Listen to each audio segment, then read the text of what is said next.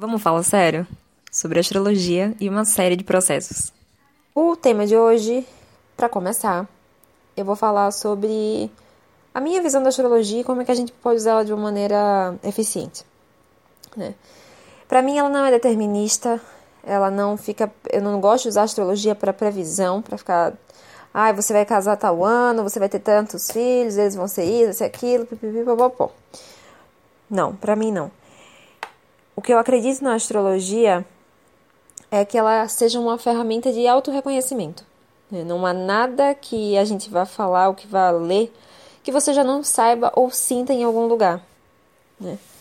A astrologia é só eu ter conhecimento daquilo, me enxergar, me encontrar, me aceitar, entender aquele aspecto, né? Que quanto mais a gente se aceita, quanto mais a gente entende como é que a gente funciona, é muito mais fácil lidar com aquilo. Você se culpa menos, você entende seus comportamentos, você sabe por que você age de tal maneira. Mas nenhum momento é para justificar. Se você tem consciência daquilo, esse já é o primeiro passo para você mudar o que não te agrega. Né? Eu não posso justificar que, ah, e ficar nessa coisa que a gente ouve muito e que às vezes eu até brinco. Ah, eu sou ar, eu sou agressivo. Eu sou frio porque eu sou de Capricórnio. Ah, não, eu sou voador mesmo porque eu sou de peixes. A gente só utiliza as energias mais baixas do signo porque a gente não sabe trabalhar as qualidades do signo oposto. Que esse é um tema para outro episódio que eu vou falar sobre luz e sombra de cada signo. Né? Mas onde eu quero chegar aqui é: a decisão é nossa.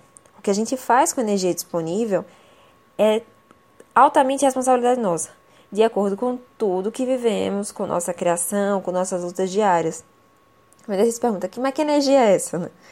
No momento em que a gente nasceu, a nossa primeira respiração ela é aquele momento onde a gente se conecta com a existência, aquele sopro. Você vê naquele instante e a gente capta a energia. E a gente carrega aquela energia com a gente para sempre, né? A gente tem facilidade com as energias daquele momento. Mas aí começam os questionamentos, né? Vão, ah, Ludmilla, mas tá, e por que, que eu não sou igual a uma pessoa que nasceu no exato momento que eu nasci? Bom, partindo primeiro, eu gosto de partir do princípio que a ideia de que somos singulares é unânime, né? Eu acho que eu não preciso falar muito sobre isso. Mas eu sigo dizendo, né? A maneira como a gente enxerga e interpreta o mundo, como você reage às mesmas situações que outra pessoa, depende do seu pacote de experiência. A gente passa por lutas, por situações, por várias coisas diferentes. E eu gosto do exemplo dos irmãos, né? Se eu tivesse um irmão e ele tivesse vivido comigo dentro de casa, e tivesse passado por todas as coisas que eu passei, tivesse tido a criação que eu tive dos meus pais, que seriam os mesmos, a gente teria, nós seríamos pessoas completamente diferentes enxergaríamos todas as nossas vivências de maneiras diferentes, porque o nosso pacote é diferente.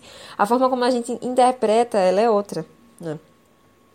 E por que, que eu acho importante estar consciente desses aspectos, né? Você tem que estar, tá, você tem que estar, tá, a partir do momento que você tem esse conhecimento, você tem que estar tá disposto a transformar os aspectos desafiadores. Porque não adianta você fazer nada com informação. Ela vai ficar sendo um dado, ela não vai ser uma coisa útil, né? E se você tem uma, você vai enxergar também não só as dificuldades. Você vai enxergar onde você tem facilidades, mas é usar a criatividade para transformar aquelas informações em ações geradoras de coisas boas, né?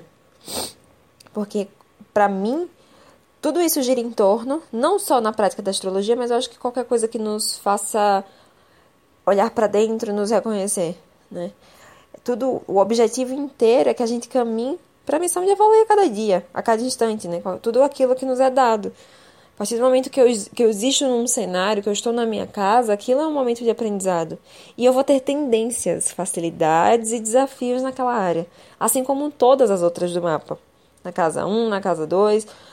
E você conhecer isso é o que te torna melhor, né? Do que você viver no escuro.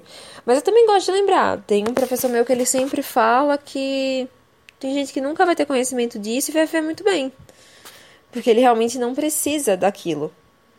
Mas se você chegou até aqui, se você está ouvindo isso até agora, eu acredito no seu interesse e que você realmente queira fazer uso dessa energia. Então, no próximo episódio eu vou explicar melhor sobre como que a gente usa o signo do sol e o oposto para poder explicar a questão da luz e sombra. Como a gente usa as qualidades do outro lado que não está iluminado, para poder equilibrar essa luz e essa sombra que nós temos no, no mapa.